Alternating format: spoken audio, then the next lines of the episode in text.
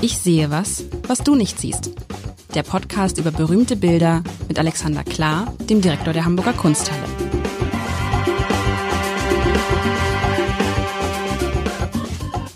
Moin und herzlich willkommen. Ich rede heute etwas langsamer. Mein Name ist Lars Heider. Ich rede etwas langsamer, weil wir wollen in diesem Podcast jetzt, lieber Alexander, so ein bisschen meditativ werden. Auf jeden Fall war das deine Aufgabe. Genau. Du solltest Bilder raussuchen und es ist dir, so viel kann ich schon mal sagen, bei dem ersten Bild gelungen. Also Bilder raussuchen, auf die man schaut und wo man dann das Gefühl hat, der Puls geht runter, ähm, die Stille setzt ein und man fühlt sich wohl. Was sieht man? Es ist aber jetzt so ein bisschen so ein klassisches Bild. Wie man, ich habe mir überlegt, was, was, was würde ich raussuchen? Und ich würde immer raussuchen, wenn jemand sagt, schaff, hol mir ein meditatives Bild, einen Menschen, der aufs Wasser und in die Ferne guckt. Und den hast du mir mitgebracht. Also man sieht ein Bild und auf diesem Bild ist ein einziger Mensch ganz links, relativ links außen. Der sitzt da, sieht so ein bisschen aus wie so ein Schafhirte ohne Schafe irgendwie, hat auch irgendwie so einen Stock in der Hand, so einen Hut auf. Der sitzt da am am Ufer eines Flusses, würde ich sagen. Das ist ein Fluss, der, der schlängelt sich da so durch die Gegend vorne, er wird da so ein bisschen breiter. Es ist ähm, eine relativ, ja, was ist das für eine Landschaft? Einerseits würde man sagen, sehen die rechts und links das Ufer haben fast so was Deichartiges, aber es sind ja keine Deiche, sondern es ist einfach eine relativ normale Landschaft, auf der dann nichts wächst. Nach hinten raus sieht man Berge, ähm, die dann auch sozusagen, aber die sind sehr, sehr, sehr, sehr weit entfernt. Ähm, links da, der, der, der Mann sitzt im, im Schatten eines Baumes, wobei so sonnig ist es da. Es ist wahrscheinlich schon relativ sonnig, er sitzt nur im Schatten. Ja, und es hat eine unglaubliche Weite, eine unglaubliche Tiefe, dieses Bild, eine, eine Helligkeit. Da ist nichts, was einen aufregt, nichts, was irgendwie ablenken könnte.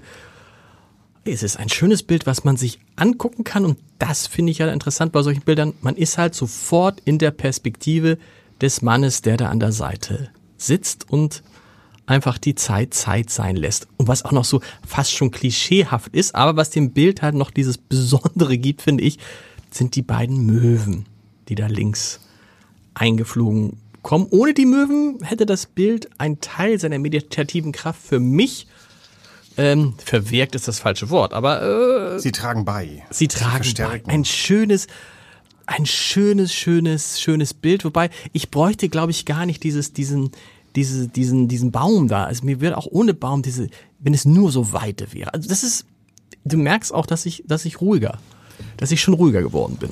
Vielleicht hilft auch die Tageszeit, von der ich gerade nicht erinnere, ob du sie schon angesprochen hast, die da auf dem Bild dargestellt ist. Wir sind äh, am Anfang oder am Ende des Tages. Irgend sowas, Wenn ne, ich ja. jetzt wüsste, in welche Richtung er blickt, das kann man nachher mal herleiten. Ich ähm, würde fast sagen, das könnte der Morgen sein, aber wir wissen nicht, auf welcher Seite des Flusses. Nein, nein, nein, ich ahne fast, ähm, wir, wir gucken in den Abend hinein, also nach Westen. Es ist ein, es ist ein äh, zuordnenbares Bild, ähm, denn tatsächlich äh, hat der Maler dort gemalt. Ähm, soll ich schon hergeben, wer es ist? Ja, bitte, bitte, bitte. Also, äh, Johann Christian Reinhardt, ein Deutsch-Römer um die Zeit um 1800, also schon eigentlich seit den 17. Was ist ein Deutsch-Römer? Will ich gerade erklären. Okay. Es gab eine große Gemeinde Deutscher, ähm, Künstler, und zwar nicht nur Maler, sondern auch später Komponisten, die sich in Rom niedergelassen haben. Es gibt ja eine ganz lange, eine tausendjährige Verbindung zwischen äh, Deutschland und Italien. Haben wir schon ganz oft gehabt in diesem Podcast, ne? Irgendwie äh, Deutsche, aber immer sind immer die Deutschen, es sind immer die deutschen Maler gewesen, die äh, Richtung Italien gezogen sind. Umgekehrt war das auch so? Weniger, weil den Italienern war schlicht unser Wetter zu ungemütlich. Also ja. es gibt einen natürlichen Zug der Menschheit nach Süden ähm, der, der Mensch will der Sonne entgegen, der Wärme. Und ähm, es sind mehr die Deutschen. Und jetzt muss man sagen, es waren nicht nur, es waren nicht nur die, äh, die Maler, es waren auch äh, Eroberer, Kaiser. Goethe. Goethe. Andersrum gesagt, aber äh, die, die ersten, die gezogen sind, waren die Römer nämlich nach Germanien. Also wenn wir unsere über tausendjährige gemeinschaftliche Geschichte betrachten, dann sind erstmal die Römer, die nach Norden ziehen, um die Germanen Stimmt. ein wenig ähm, zu kultivieren. Ähm, oder andersrum, ihnen ein paar vernichtende Niederlagen beizubringen. Die ein oder andere germanische war dann auch dabei gegen die Römer. Stichwort Varusschlacht. Aber wir sind jetzt in milden Gefilden. Also Johann Christian Reinhardt ist dieser Deutschrömer, der zu dieser Gemeinde gehört. Er lebte so Mitte des 18. Jahrhunderts, 1761 geboren. Ähm, also nein, da wurde er geboren und er lebt dann zum Ende des 18. Er starb 1847, also auch noch die erste Hälfte des 19. Und er befindet sich so an der Schwelle zwischen Klassizismus und, ähm, und Romantik also ein Vorbereiter vielleicht auch der Romantik. Und ähm, wir haben hier ein paar Elemente, die wir auch von Caspar David Friedrich kennen. Stimmt. Nicht Ich habe die ganze Zeit gedacht, woran erinnert einen das? Ja, Caspar David Friedrich. Caspar David Friedrich. Ähm, Womit man auch ein bisschen sieht, dass äh, Caspar David Friedrich nicht so, so total solitär ist. Allerdings ähm, können wir hier ein paar Verhaltensweisen sehen. Also, ich habe das ausgesucht tatsächlich wegen der Ruhe, die es ausstrahlt und vielleicht auch wegen dieses sommerlichen Gefühls der Ruhe, die möglicherweise der eine oder die andere von uns sucht im Sommer, wenn wir in Urlaub fahren wo wir vielleicht nicht wollen, dass viele Dinge passieren. Ähm, muss ja nicht gerade nur Dödeliges am Strand liegen sein, aber so Natur äh, ist, glaube ich, oft mit dabei. Der gewiefte Reisende geht nicht Städtereisen, sondern eher Naturreisen. Ja, und ähm, das, was die Deutschen dort gesucht haben, war beides. Es war die Erinnerung an die Geschichte. Die Deutschrömer sind nach Rom gezogen, weil Rom nun mal Geschichte ist. ist ja die ewige Stadt. Das hier ist der Tiber. Ah, wollte gerade sagen, also es ist, aber ist es der tatsächlich, aber der Tiber Es ist der Tiber. und Rom liegt wo? Äh, südlich von hier. Wir sind ein bisschen nach Norden gezogen, nicht viele Kilometer. Also heute ist das fast schon Vororte von Rom. Das ist äh, die, da in der Nähe ist die Quelle Aqua Acetosa. Das ist eine der Zuläufe für äh, einen der vielen Brunnen von Rom. Also Rom ist ja seit äh, der Zeit der Römer ordentlich mit Wasser versorgt. Der Wasser, das aus den umliegenden Bergen nördlich wie südlich herangeschafft wurde mit Aquädukten. Und ähm, das Bild ist entstanden 1808, also nach der Jahrhundertwende. Ähm, es ist sogar sehr genau äh, benannt, es ist nämlich Ansicht des Tibers an der Quelle von Aqua Acetosa mit Blick auf Fidene. Ähm, also das ist geradezu ein geografisches Bild, möchte man sagen. Und in seiner Anlage ist es auf der einen Seite ein, ein fast schon schematisch klassisches Bild, auf der anderen Seite weist es eben tatsächlich schon auf das, was jetzt die aufkeimende Romantik bringt. Also schematisch äh, klassisch ist, du hast eine Landschaftsdarstellung, in der ähm, eine sogenannte Repoussoir-Figur, das ist dieser freundliche Herr mit Hut, Repoussoir heißt was, um zu zeigen, Maßstabsfigur oder was ist nee, das? Repoussoir, also das heißt eigentlich zurückweisen. Lustigerweise ist es aber genau andersrum mit der Repoussoir, die dir meistens den Rücken zuwendet, daher Ah, das okay. Rückweisen. Äh, Damit kommt diese Verbindung, die du gerade aufgenommen hast, nämlich du versetzt dich in diesen Menschen. Und weil wir das bei Caspar David Friedrich haben, unser allererster Podcast war, wie du dich erinnerst, der Wanderer. Und da haben wir über das Genie Caspar David Friedrichs gesprochen. Das können wir jetzt hier mal ex negativo belegen. Der Wanderer ist ja so groß, dass er dir quasi die Sicht versperrt. Ja. Das war natürlich in der klassischen Anlage nicht gedacht. Dieser freundliche kleine Herr, der ist nur einfach so ein Hallo, komm ins Bild, setz dich neben mich, betrachte das hier, werde meditativ. Und das ist so interessant, weil würde er uns angucken, wäre es eine völlig andere Wirkung. wäre es eine völlig andere Wirkung. Genau. Es würde, er würde Kontakt aufnehmen. So nehmen wir Kontakt auf. Wir, wir möchten jetzt in dieses Bild. Ähm, der Maler hat übrigens rechts einen Weg uns schon gewiesen. Also wir, wir stehen eigentlich vielleicht auf einer Hügelkuppe. Wir sind gerade über den Hügel drüber und sehen das vor uns. Stimmt. Wir stehen so mittig, ne? Wir haben die Albaner Berge vor uns, wir haben den äh, Tiber vor uns. Das sind alles Dinge, die, die wir großartig finden.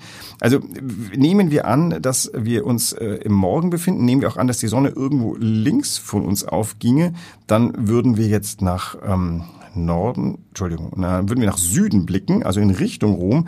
Äh, Da wir aber auf die Albaner Berge gingen, habe ich vorhin festgestellt, glaube ich eher, dass wir hier den äh, Abend haben, denn äh, wir, links wäre von uns jetzt Westen, da geht die Sonne gerade unter und rechts haben wir die Albaner Berge, womit wir relativ klar den ähm, Rom im Rücken haben und den Tiber auf uns zufließen. Und wir kommen so aus so einem, wir kommen aus so einem Waldstück raus, so stellt man sich das vor. Ne? Genau. So eine Baumgruppe. So, und das Ganze ist natürlich eine Mischung aus konstruiert. Konstruiert insofern, als sich der Maler genau den, den Ausschnitt gewählt hat. Du hast nämlich links diese Bäume, die das Bild auf der linken Seite begrenzen. Und durch diesen Kontrast Baumgruppe und dann Ferne hast du so eine Art, du wirst dirigiert in die Richtung, die du blicken sollst, dann öffnet sich umso dramatischer die Weite, die schöne Weite hin auf die Albaner Berge. Du hast links so einen kleinen Turm, der durchaus römisch sein kann. Da, da stehen ja überall die, äh, die Grabmäler, Türme, Geschlechtertürme des alten Rom herum. Heute ist ein bisschen nüchterner, dazwischen stehen dann immer noch Kfz-Werkstätten und alles andere Ungemach. Damals war das reine Natur. Interessant natürlich auch für die Deutschen damals, die kamen aus lauter kleinen Städten eng und äh, gefasst und lief man auf Rom zu, begegneten einem schon einen Tag vor Rom die ersten römischen Reste. Man ahnte, wie riesig, wie gigantisch, wie uneingeholt groß diese Stadt war. also wir mhm. jetzt hier äh, tausend Jahre nach dem, nein, 1500 Jahre nach dem Untergang Roms äh, pilgern Leute runter, um die Stadt kennenzulernen und stellen fest, wow, war die riesig, denn sie verbreitete sich. Und diese Mischung aus ehemal aus e Grandezza, aus ehemaliger Größe, aus äh, ruinösem, schöner Landschaft, Wärme, ähm, all das formt sich zu diesem Sehnsuchtsbild, das man als deutscher Künstler seinem Land äh, beibringen will in Gemälden. Und jetzt müssen wir noch mal klären, du sagst, es ist der Übergang von klassisch zu romantisch. Das Klassische hast du beschrieben. Was ist jetzt das, sagt man dann das Romantische? Also ein, ein wesentlicher Punkt der Romantik ist die Natur. Ja. Das beginnt ja damit, dass es literarisch die blaue Blume wird gesucht. Also eine Blume wird gesucht, nicht irgendwas Abstraktes mhm. oder ähm, was wurde vorher gesucht. Der Glauben wurde vorher gesucht. Wir sind an dem Moment, wo äh, das, das, das gläubige Jahrtausend abläuft. Ähm, also das, äh, das Ende des Christentums wird von der Aufklärung eingeleitet, hilft nix. Ähm, und der Mensch sucht nach, also mal, jetzt Meditation in etwas anderem und da hilft einem die Natur. Wir sind ja, wir Westler sind ja, glaube ich, deswegen kam ich drauf übrigens. Mhm. Du sagst Meditation und ich denke sofort an Natur. Ich glaube, kein Buddhist würde so denken. Die denken, äh, Meditation ist in dir selber. Stimmt, das stimmt.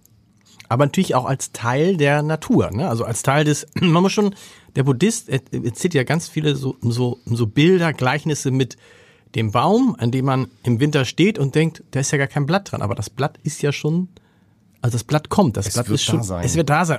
Genauso wie mit der, wie mit der Welle, die kommt und dann kommt die Welle und geht weg, aber das Wasser ist ja noch da. Also ja. da, so, so Gleichnisse für, für Ewigkeit und eben Nichtvergänglichkeit und so. Und ich glaube schon, dass da auch im Buddhismus die schon eine große Rolle spielt, die Natur.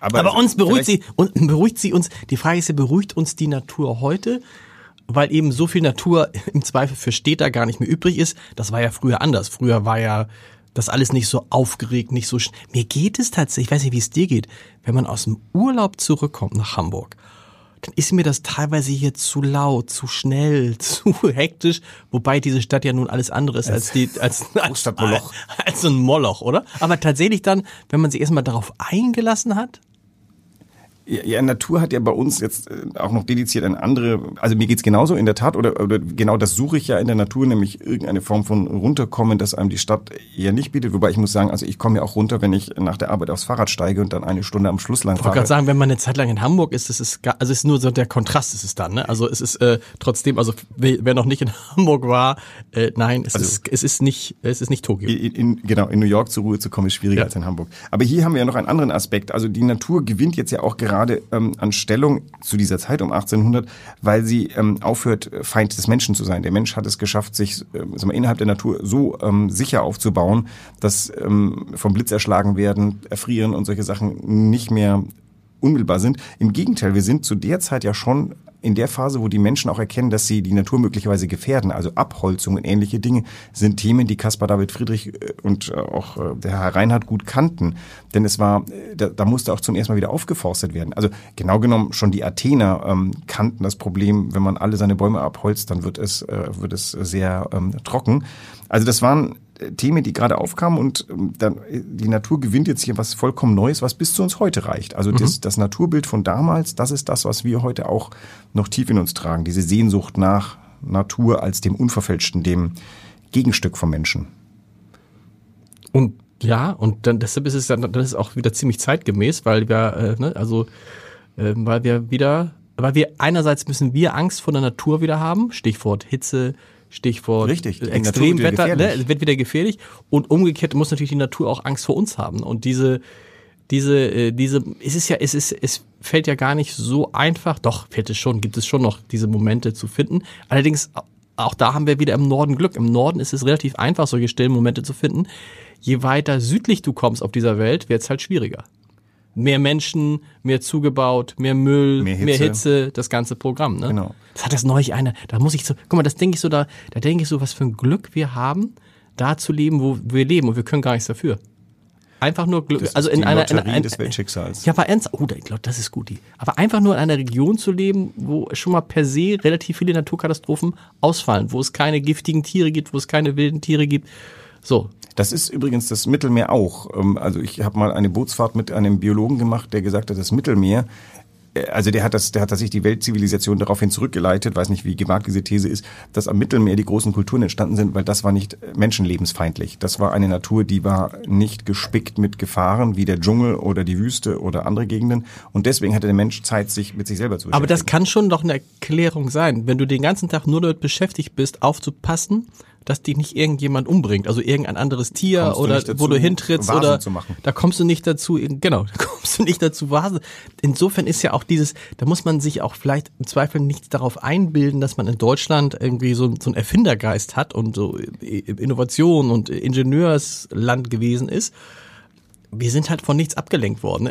Und wir hatten, wir hatten keine Rohstoffe, die wir einfach billig verhökern konnten oder gut verhökern konnten.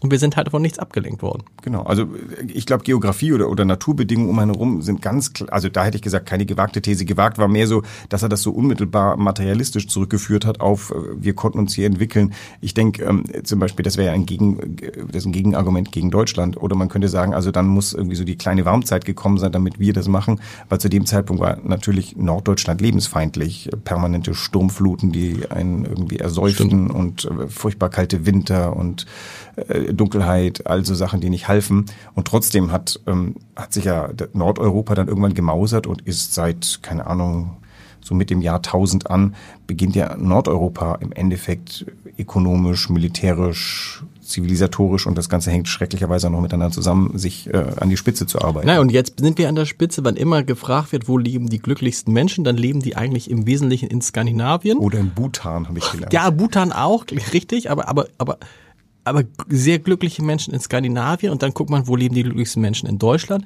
Die leben in Schleswig-Holstein, also nah an Skandinavien dran. Und Hamburg, glaube ich, liegt da auch ganz gut. Und das hat wahrscheinlich mit dieser Mischung aus fehlenden Naturkatastrophen, äh, nicht zu große Klimabelastung, noch nicht, muss man sagen, und so weiter. Irgendwie muss es damit ja zu tun haben. Und mit dieser, äh, mit dieser Ruhe, wie man sie in diesem Bild sieht, die man auch in den Fjorden von Norwegen, in Schweden und sonst wo findet. Jetzt könnte man als Sozialdemokrat noch sagen, ähm, äh, auch gesellschaftliche Ausgewogenheit, also ke ja. keine zu schrecklichen Peaks äh, im, im äh, Minusbereich und auch nicht vollkommen perverse Peaks im, im Plusbereich, also keine überbordende Reichtum, obwohl der immer überbordender wird, aber dem gegenüber steht eben keine schreckliche Armut. Also genau. in Brasilien ist es einfach schrecklicher und das führt natürlich auch zu einem Gesamtindex. Bei uns kann man sich als Millionär wohlfühlen und auch als ähm, äh, unteres Einkommen, also Wohlfühlen, das sage ich jetzt hier so mit meinem Gehalt, aber ähm, prinzipiell ist es so, äh, hungern tut bei uns sehr, sehr wenige Leute und naja, das jetzt bewegen wir uns in die Abwege der gesellschaftlichen Entwicklung. Es könnte noch nachgeholt werden, aber ich glaube, im Index gemessen an Brasilien ist, glaube ich, Norddeutschland ganz gut. Und das ist, das ist aber, je länger man drauf guckt, es hat tatsächlich so eine meditative Wirkung. Ist das mal untersucht worden, wie weit das Betrachten von Kunst, das Beschäftigen mit Kunst tatsächlich so eine Entspannung also ich fühle mich gerade total entspannt.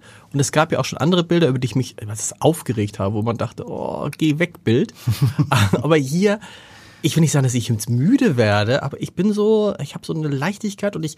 Es ist angenehm drauf zu gucken. Sehr, genau. Wir können ja noch drei Minuten damit gleich verbringen, das Bild mal äh, auch kompositorisch zu analysieren. Ich weiß ähm, von in, der Brechung der Geschichte eines meiner vorherigen Direktoren, Mark Jones vom Victorian Albert Museum, hat äh, in einer Rede mal gesagt, dass ähm, es wohl wissenschaftlich, ich glaube ich irgendwie chemisch ähm, erwiesen sei, dass die, die die Menge der Glückshormone, die man ausstößt, wenn man im Museum sich Dinge ansieht, denen entspricht, die man beim Shoppen hat. Und er wies dann eben darauf hin, dass du quasi konsumfrei glücklich werden kannst in einer Konsumgesellschaft, wenn Und du günst, deutlich günstiger. Ja, bei englischen Eintrittspreisen vielleicht auch wieder nicht, aber ja, klar. Also Sind die englischen, äh, die englisch, englischen, sind die englischen Museen so viel teurer als die äh, deutschen? Nein, die, die Sammlungen sind frei, aber okay. die Ausstellungen sind wieder äh, viel, viel teurer. Jetzt kann man wiederum sagen, also bei uns äh, zahlt dann der, der, der Normaleintrittsbesucher zahlt 16 Euro und zahlt sie gerne, weil er sagt, das ist äh, mein Geld wert. Das ist sowieso wieder noch eine ganz andere Diskussion. Prinzipiell aber so, du nimmst nichts mit, du machst keinen Müll, du gehst in die Kunsthalle genau. und kommst tatsächlich schon mit einem gewissen Hochgefühl raus, außer du bist vollkommen schlechter Laune, hast Bauchschmerzen und deine Familie hat dich reingeschleppt und du wolltest gar nicht. Ja, und du kaufst halt nicht Dinge, die du im Zweifel gar nicht brauchst. Ne? Wir haben es ja auch, haben wir das hier schon mal einmal bei irgendeiner Sache schon mal thematisiert, dass es ja diese Zahl gibt, dass die Menschen die Kleidungsstücke, die sie kaufen, im Schnitt siebenmal tragen, bevor sie sie entsorgen. Echt? Und das 20 Prozent, das ist äh, tatsächlich, also ist nachgewiesen, 20 Prozent aller Kleidungsstücke, die gekauft werden, nie getragen werden. Das Nie. ist natürlich auch entsetzlich. Aber das ist lustig, wenn du guckst, bei, ein, also bei sich selber finde ich, merkt man das nicht. Also, Nee, also ich merke es bei mir definitiv nicht nicht zu. zu. Aber ich könnte jetzt in meinem direkten Umfeld Menschen benennen, wo ich sagen würde, zumindest das mit den sieben Mal stimmt. Naja, ich habe den einen oder anderen Anzug, den ich für besonders festliche Gelegenheiten gekauft habe und der äh, verbringt sehr viel Zeit im Schrank. Aber Genau. äh, er, er wurde schon mal getragen, weil er für einen Anlass gekauft wurde. Also nee, ich kann sagen, ich trage meine Sachen tot. Ich habe heute mit den Sätzen bemerkt, dass meine letzte Fahrradfahrfähige Anzughose ein Loch hat. Das geht natürlich nicht. Also da bin ich, äh, da, da bin ich nicht. Äh, Aber das ist okay, das ist sozusagen also diese diese diese Chance, dass äh, Museumsbesuche gleiche Glücks gilt das für alle Museen oder gilt das für bildende Kunst Nee, vor es allem? geht für die Sachen, die dich interessieren. Ich glaube, je, ein, ein, ein, eine Geschichtsfanatikerin geht ähm, wahrscheinlich durch ein historisches Museum mit diesem Glücksgefühl, ah, jetzt habe ich wieder dieses, gibt ja so Faktensammler, Faktenwissensammler, die, äh, die ich ganz interessant finde. Ähm, ich gehöre nicht zu denen, wobei ich sehr gern, also Geschichtsmuseen sind eigentlich, ähm, vielleicht sogar fast Vorkunstmuseen, mein Lieblingsgenre, weil man das Gefühl hat, man taucht in verschiedene Dimensionen ein. Das ist ja im Kunstmuseum eher so abstrakt, weil das ein altes Bild ist in Geschichte, also das Museum für Hamburgische Geschichte, das war schon, das war vor der Kunsthalle das von mir mehr besucht. Echt?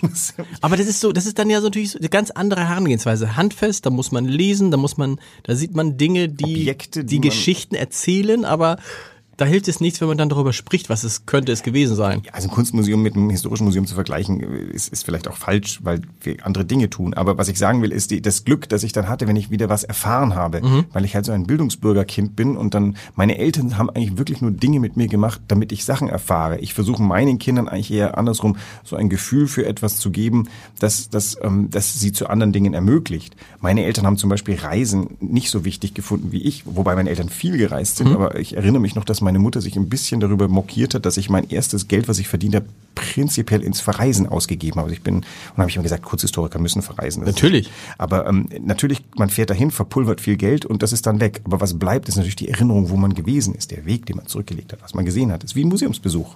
Bleibt nichts über. Stimmt, Reisen hat auch was mit Museumsbesuchen zu tun. Und das ist natürlich auch hier so, deshalb nicht. Es hat, vielleicht ist das auch was.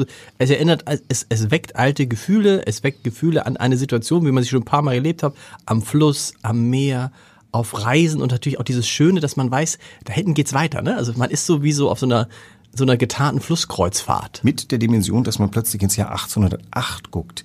Um uns herum äh, ist die Welt in Flammen, weil napoleonische Kriege und hier Stimmt. sitzt dieser freundliche Reisende, vielleicht ein Schäfer mit seinem Stock und blickt versonnen auf den Fluss und wird umkreist von zwei Möwen. Das fand ich ja schön, weil, weil, weil ich es noch irgendwie gesagt habe. Also wichtig ist tatsächlich, dieses Bild ist natürlich gebaut und äh, was das kann man ganz schön sehen in den Wolken, die dem geografisch exakt wiedergegebenen Albaner Bergen ähm, so eine, ein Gewicht gegenübersetzen, so dass in dem Bild überall ein bisschen was los ist. Also es ist schon eine Kunst, ein, ein, ein Landschaftsbild zu malen, ist eine Kunst, denn das kann ja auch sehr schnell langweilig werden. Absolut. Ich sag ja, ohne, also ohne den Typen, ohne die Möwen, Ohne die Wolken. ohne die Wolken, uh, da wird's schon eng, oder? Ja, na, die Farbe spielt noch. Also dieser sehr, sehr schöne Farbübergang, der ja auch nicht einfach zu malen ist, von dem Gelb des Sonnenaufgangs auf das Blau des Himmels und oben werden die, also sehr schöne Naturbeobachtungen, das Grau der Wolke, die dann ins Gelbe schattiert, auch dieses Dunstige, was er eingefangen hat, der, der Berge ist großartig. Also, sag mal, technisch hervorragend, kompositorisch interessant und dann kommt noch so ein kleiner Aspekt, das Bild fällt an seinem Horizont, er hat keinen ebenen Horizont, sondern fällt leicht nach links ab, so dass es so ein, also es wirkt wirklich es ist ein künstlerisches Hochwerk eines äh, einer Naturbeobachtung. Und es ist halt extrem realistisch, ne? Also es Ja. ist, ist nicht gar nicht ist wieder so weit von einem. Und es ist dabei, und das finde ich toll, sowas, ja, ob es nun Sonnenaufgang oder Sonnenuntergang ist, kann auch schnell mal kitschig werden. Ist aber nicht. Nicht hier. Ist nicht. Da bin ich jetzt gespannt. Machen wir nächste Woche nochmal meditativ weiter? Hast du, aber, Ja. du, aber bringst du mir jetzt dann im praktisch die nächste Zeit immer irgendwelche Seefotos mit Seen, Meere, sowas alles? Also nachdem, nachdem ja ähm, anscheinend ähm, das äh, Reisen jetzt äh, so teuer wird, dass man sich zusammen überlegt, man fährt für alle daheimgebliebenen, machen wir jetzt einfach, machen wir einfach. machen wir ein bisschen ist es so Reise. teuer? mit- Ist es, ich fahre ja immer nur an die Ostsee, da geht es noch. Obwohl es auch teurer ist. Ja. Spürbar teurer geworden. Also das ist natürlich mit, mit wachsenden Kindern und wachsenden, weiß man nicht, woran es genau liegt, aber das ist schon dieser Urlaub, da kann ich mit allen anderen mitjammern, der ist ähm, teurer als Ja, das ist, äh, es ist, ist ja gefühlt alles teurer. Ja, ich, ich bin. Kunsthalle ist nicht teurer geworden, oder Eintritt? Naja, wir haben am Anfang des Jahres äh, den Eintritt erhöht. Allerdings muss ich sagen, das hatte ich vom ersten Tag an schon vorgehabt, Genau. als ich damals gefragt wurde, wie ich denn rechtfertigen würde, dass die Kunsthalle so teuer ist und 14 Euro sei ja wirklich äh, ganz. Und damals habe ich dann irgendwie schon gesagt, also in, in, in äh, Paris kostet jedes Museum 16 Euro, sogar das kleinste und äh, niemand beschwert sich und in Amsterdam kosten sie 25 Euro. Also ihr habt euch mal nicht so und ich hatte das so immer vor und jetzt hat es irgendwie gut gepasst. Wir haben natürlich auch gleichzeitig gesagt, wir machen freien Eintritt für die, die das dann doch zu hoch finden an den Donnerstagabenden und solche Sachen. Also wir sind teurer geworden, aber nicht wegen der Inflation, sondern es ist tatsächlich so, wir müssen alles erwirtschaften, was wir sind. Und da war das einfach mit drin. Und ich habe es auch gar nicht auf die Inflation schieben wollen. Sprechen wir vielleicht nächste Woche nochmal drüber. Ist ein interessantes Thema, nämlich die Frage, was ist eigentlich was, ist eigentlich wie viel wert? Das ist so, äh, und das ist ja dann irgendwie, das eine ist ja, was man erwirtschaften muss, aber das andere ist natürlich, muss, müssen bestimmte Sachen nicht auch einen Wert haben, damit die Leute sagen, ja, das mache ich. Und 16 Euro ist, äh, da würden mir jetzt viele Sachen einfallen, äh, die deutlich teurer sind. Aber sprechen wir nächste Woche drüber in, in unseren Meditationswochen. Bis dahin. Tschüss. Bis dann.